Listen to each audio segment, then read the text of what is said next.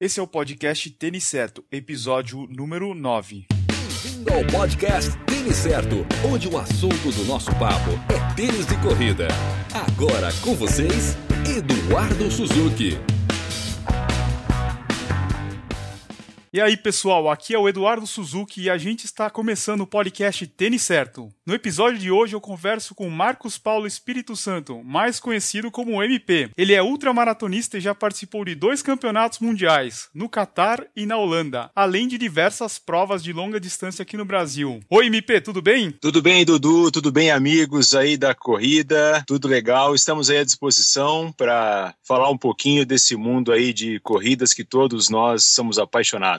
Primeiro, parabéns pelas conquistas e, e por representar o Brasil lá fora. Você é um grande exemplo aí pra gente e principalmente aí pros corredores aqui de Curitiba. Ah, legal. Muito obrigado, muito obrigado. Para mim é uma satisfação poder ter a oportunidade de participar desses eventos. Foi uma grande experiência e, e valeu muito a pena sinto muito orgulho e a força de cada um, né, que torceu, que me apoiou em todos os momentos, que, que me fez ir mais longe e ter um, um bom resultado nessas aventuras aí. Recentemente você participou do Mundial de Ultramaratona na Holanda, né? Essa foi a segunda participação em Mundial, certo? Certo, certo. No passado tivemos no Catar e agora, há mais ou menos um mês, estivemos na Holanda correndo o Mundial de 100 quilômetros. Isso mesmo. Tá, para o pessoal que ainda não é familiarizado com a ultramaratona, como é que funciona esses mundiais? Pro pessoal que participa para se classificar para essas provas? Onde que acontece? Quando que acontece? É todo ano? Como é que é? Bom, Dudu, fazendo um resumo rápido, as provas de ultramaratona no Brasil são consideradas as corridas acima de 42.195 metros, ou seja, acima da maratona, uhum. já seria uma ultramaratona. Existem várias provas, né, pelo Brasil e pelo mundo, e existe esse campeonato mundial de ultramaratona, onde vários países mandam seus atletas mais rápidos né, nesta distância para participar de uma, de uma disputa. Para a participação, no caso no Brasil, nós temos uma associação né, de ultramaratonistas sediada em São Paulo, e eles observam pelo ranking, principalmente pela prova de 100 quilômetros de Brasília, que é uma das poucas provas atualmente de 100 quilômetros no Brasil, observam pelo ranking a colocação dos atletas nesta prova e em outras também pelo Brasil, para ver quais atletas têm condição de integrar a delegação brasileira. Eu, graças a Deus, tive a felicidade de, estar integrando esse time de ultracorredores por duas oportunidades. E funciona basicamente dessa forma: é uma, uma associação que tem vínculo diretamente com a CBAT para obter esses índices com os atletas, e também essa associação se organiza para angariar fundos, né?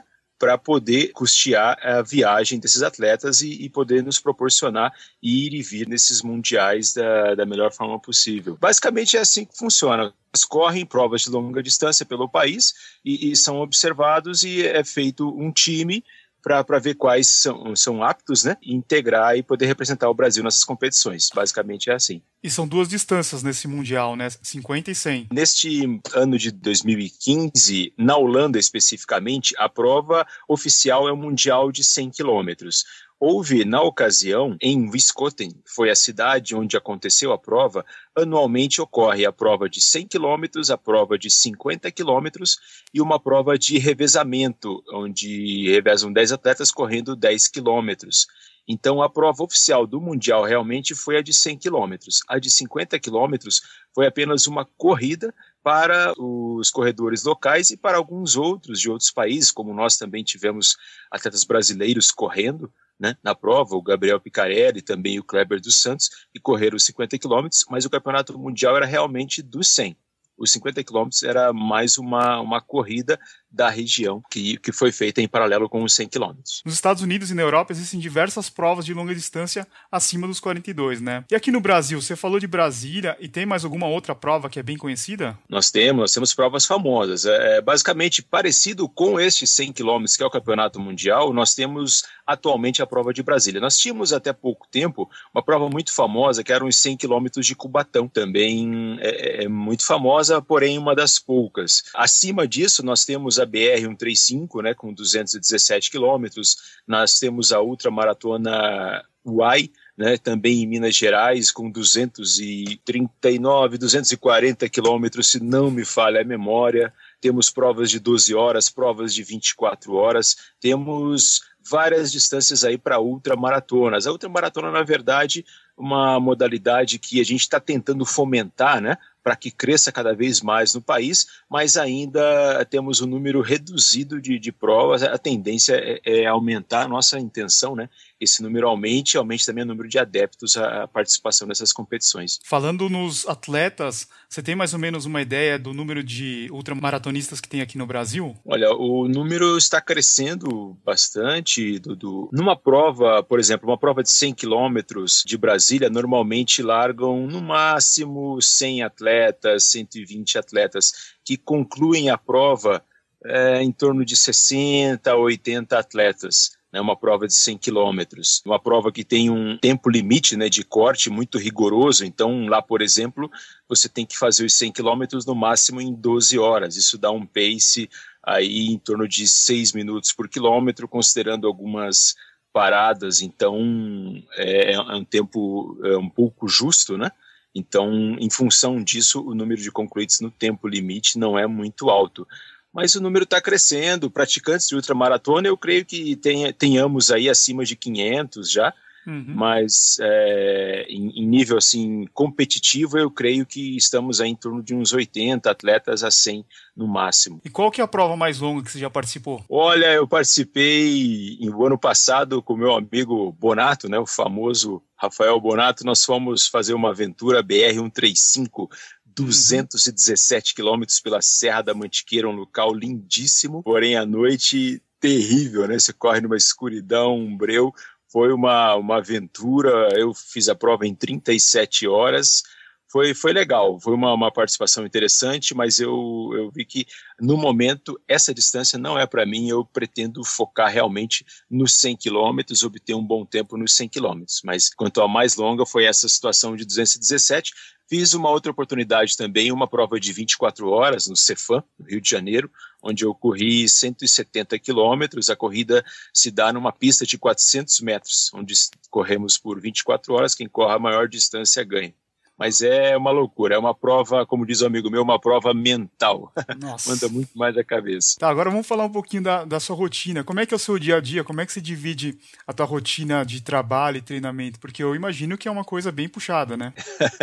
é, exatamente, Dudu. Inclusive, eu estou falando com vocês aqui do Parque Barigui, trabalhei o dia todo, acabei de fazer um treino aqui, um treino ótimo aqui no parque, em torno aí de 17 quilômetros estou às vésperas de uma, fazer uma maratona agora no final do ano, mas a rotina basicamente é essa. Em vésperas de prova, em treinos específicos para provas de 100 quilômetros, eu faço treinos em dois períodos, um treino pela manhã e um treino à noite. Dois dias por semana faço musculação. Durante a semana os treinos são muito parecidos, com os treinos para uma maratona. No final de semana, a gente incrementa um pouco mais com treinos mais longos. Isso daí dá quanto, mais ou menos, em média, de quilômetros rodados? Depende muito do, do ciclo, né, do período de treino, mas gira em torno de 170, 170 quilômetros por semana um pouco mais, um pouco menos, mas não, não excede muito isso. Eu meio que me auto-treino, né? Pesquiso uhum. um pouco, falo com alguns amigos atletas, a gente pega um pouco de experiência, mas eu sempre gostei de, de treinar com, com qualidade, primar mais pelos treinos de qualidade, sem os treinos muito exaustivos, eu deixo mais para os finais de semana eu creio que, especificamente para a prova que eu me destino, que são as provas de 100 quilômetros, é muito importante ser veloz, não só ser resistente, né? Então, as quilometragens acabam não sendo tão altas quanto as que a gente ouve por aí, atletas que fazem até 300 quilômetros por semana. E você falou do trabalho de musculação, você faz algum trabalho extra corrida para evitar algum tipo de lesão? Olha, Dudu, eu faço, faço musculação até também por pressão da, da minha esposa, a Vivi, que corre muito também, e ela sempre fica no meu pé, tem que fazer musculação e tal, então eu faço no mínimo duas vezes por semana, com orientação da técnica Daiane, né, que me passa um trabalhinho de musculação funcional, então a gente faz um trabalho de fortalecimento muscular que é muito importante para treino de longa distância, como você falou, para evitar lesões, né, nós temos que ter um, um corpo forte, um corpo equilibrado, né, a gente, eu creio assim, é, pelos anos de corrida, eu observo que nós corremos com o corpo inteiro. Então é importante que o atleta seja forte tanto em membros superiores quanto em membros inferiores do core, para poder suportar as pancadas, né, constantes no chão. Por exemplo, uma prova de 100 quilômetros, você fica em atividade de 7 a 8 horas. Então é, é importante que esse corpo esteja bem forte. Isso passa por um treino específico aí de musculação. É, uso muito é, diariamente, né? Alongamento, liberação com é, miofacial, né? Com uhum. o rolinho, aquele foam roller, uhum. também faço. A gente aplica gelo, mesmo não estando doendo. Bastante alongamento, basicamente é isso. Eventualmente, vou lá no meu amigo Cid, né, para fazer uma, uma fisioterapia, levar um choquinho, mas basicamente é isso que a gente faz aí para para ir treinando e fazendo o que a gente gosta. E o combustível disso daí deve ser uma boa alimentação, né, para combinar com esse treinamento. Você faz algum acompanhamento com uma nutricionista? Com, com certeza, com certeza. Inclusive tem o apoio da NutriScience, né, que é uma empresa especializada em, em artigos aí de primeiríssima qualidade de nutrição esportiva. E lá eu tenho a orientação do professor Marcos, né, que é um dos proprietários da empresa e também atua na área de nutrição e me passa uma nutrição balanceada, baseada em, em maior ingestão de frutas, de, de verduras e também de muita proteína para poder ter um corpo bem nutrido, ele sempre me fala que nós não precisamos de remédio, nós temos é que ter um corpo muito bem alimentado, né? No caso, a gente que pratica esportes e acaba é, fazendo algo mais do que uma pessoa comum, a gente tem que suplementar também adequadamente para fazer os exames, né? Para ver o que o corpo está necessitando, quais as vitaminas o nosso corpo está carente, para que a gente não apenas possa ter um bom desempenho esportivo, mas que a gente também possa ter um corpo saudável, né? Que é isso que a gente precisa para se divertir, para fazer o que gosta e para também poder curtir a família e poder trabalhar adequadamente. Para gente que corre maratona, basta tomar gel, água e uma coca no final, né? E, e para você que corre sete horas, eu imagino que só isso daí não basta, né? É, eu, eu confesso que eu ainda estou engatinhando nas provas de ultramaratona. Esse agora é o meu terceiro ano.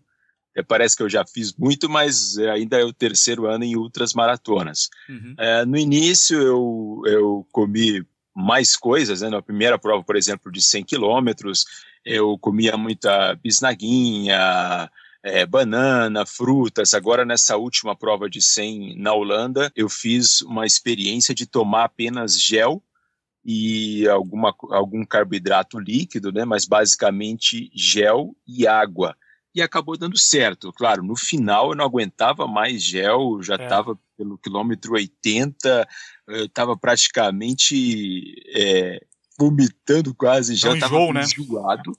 Só que eu sabia, ou eu tomava o gel, é, ou eu, eu não conseguiria seguir correndo. E aí eu fui, tomei um último gel no quilômetro 90, me deu enjoo e tal, mas deu três minutos, eu consegui voltar a correr no ritmo normal e até acelerei para fechar bem a prova. Então eu vejo que é importante, até a gente pode fazer a metáfora de que nosso corpo se assemelha muito com um veículo. Né? Se você tiver com seu carro com o tanque vazio, ele não vai para lugar nenhum, por mais potência que ele tenha. É. Então nós precisamos sim estar nutridos. Uma prova mais longa que 100 quilômetros, eu acredito que tenha sim que se ingerir um sanduichinho leve, uma frutinha e tal, muito líquido, mas uma prova, eu acredito que até sete horas, se eu conseguir me hidratar somente com líquidos preparados, né, com um pouquinho de maltodextrina, ou no caso, intercalando com o gel mesmo, que tem bastante coisa, cápsulazinha de sal a cada hora para ajudar evitando câimbras, né?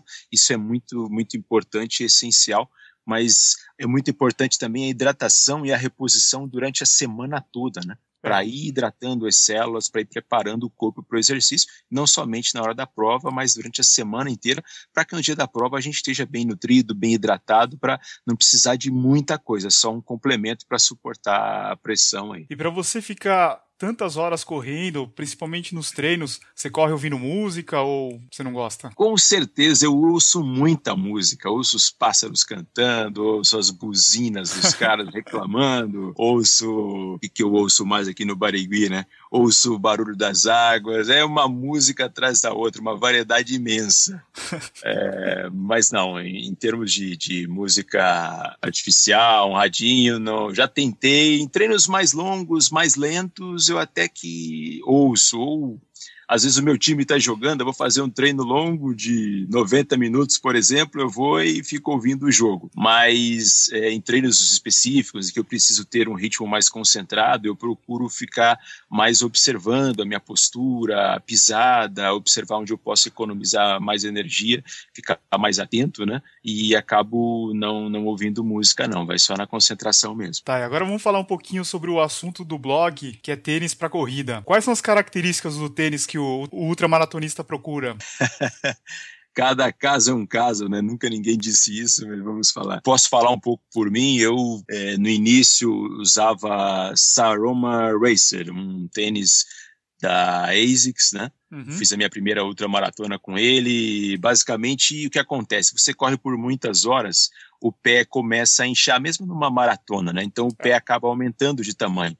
Então, é muito importante para o corredor aquela parte da frente que a parte da frente do tênis seja um pouco mais larga para dar liberdade, para quando acontecer esse aumento, esse pequeno inchaço dos pés, para que os pés não fiquem pressionados, que haja um pouco de, de liberdade ali para trabalhar. E que ele seja, claro, um tênis macio, com um pouco de rigidez, é, o EVA um pouco mais alto, né, para que é, você possa, possa correr um pouco mais confortável. Uma ultramaratona não é corrida em alta intensidade, então é, você não precisa de um tênis tão minimalista. Por outro lado, você precisa de certo amortecimento, porém tem que evitar aqueles tênis que a gente chama tênis travesseiro, né? Que você aterriza, afunda, esse também não precisa. Eu, particularmente, atualmente, tenho usado muito a linha Boost da uhum. Adidas, né?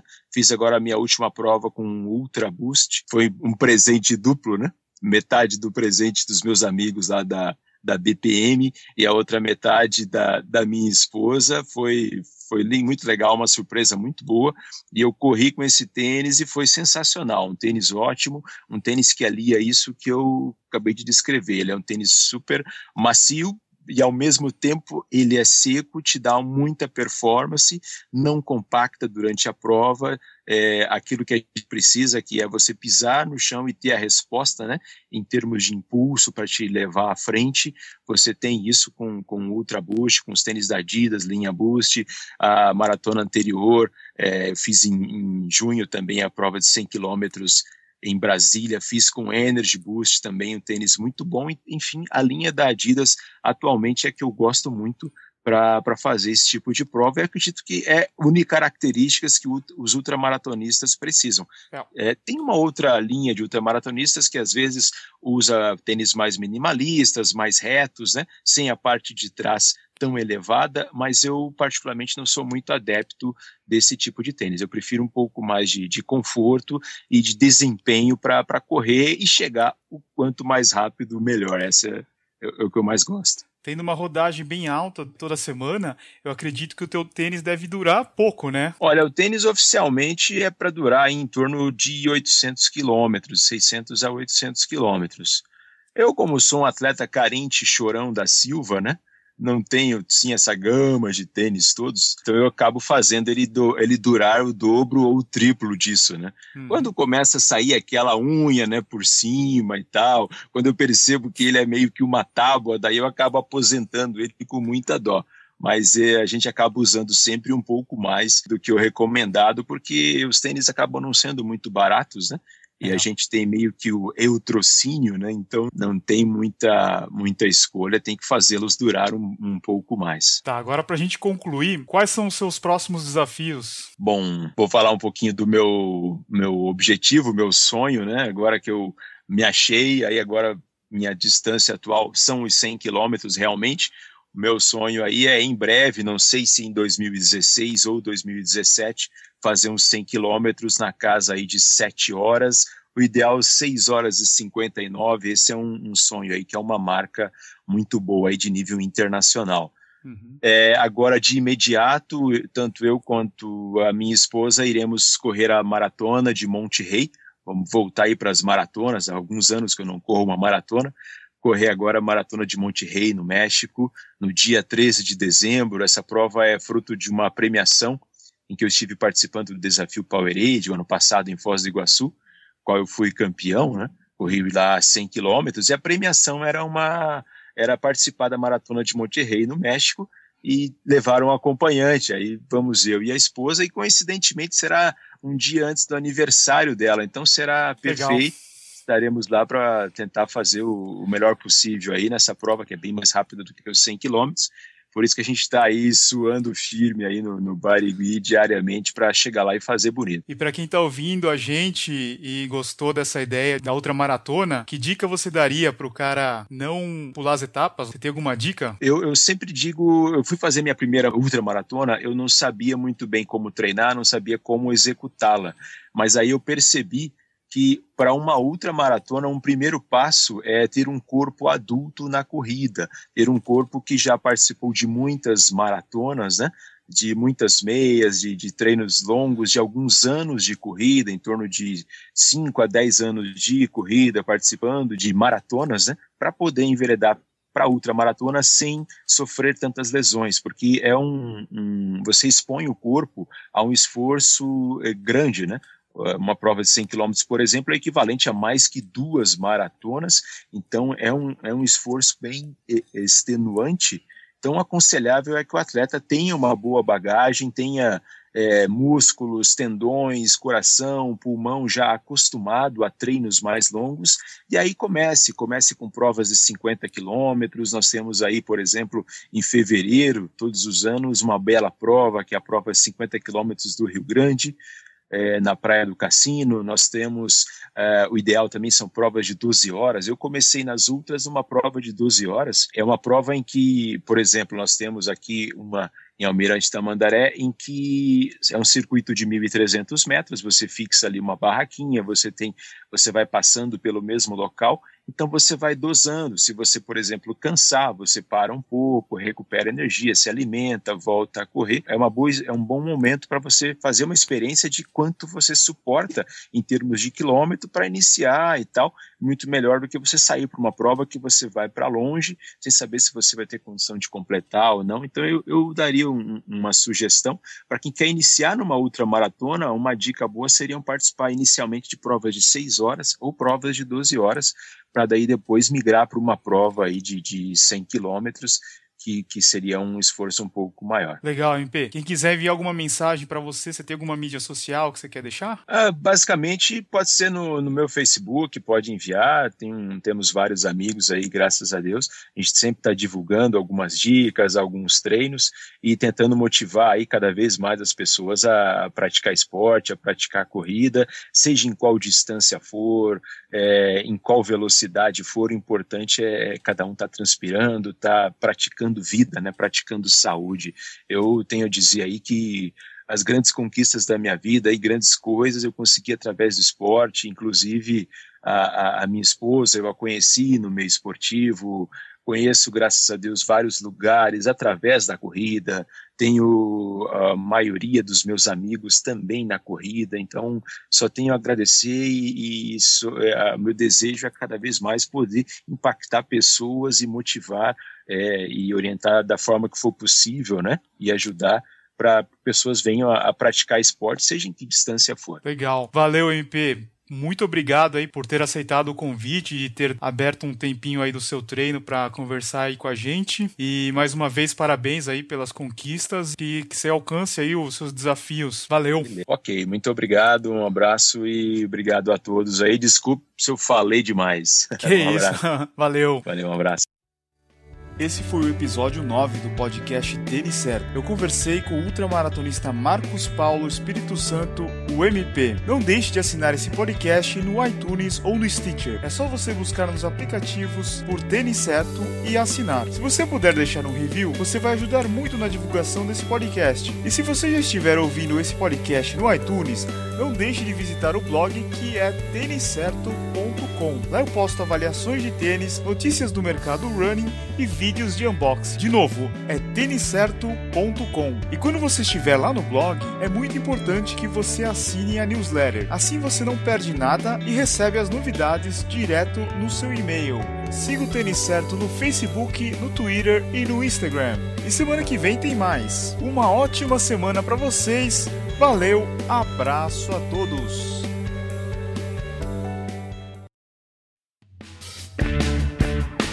Obrigado por escutar o podcast Tênis Certo em www.tenicerto.com.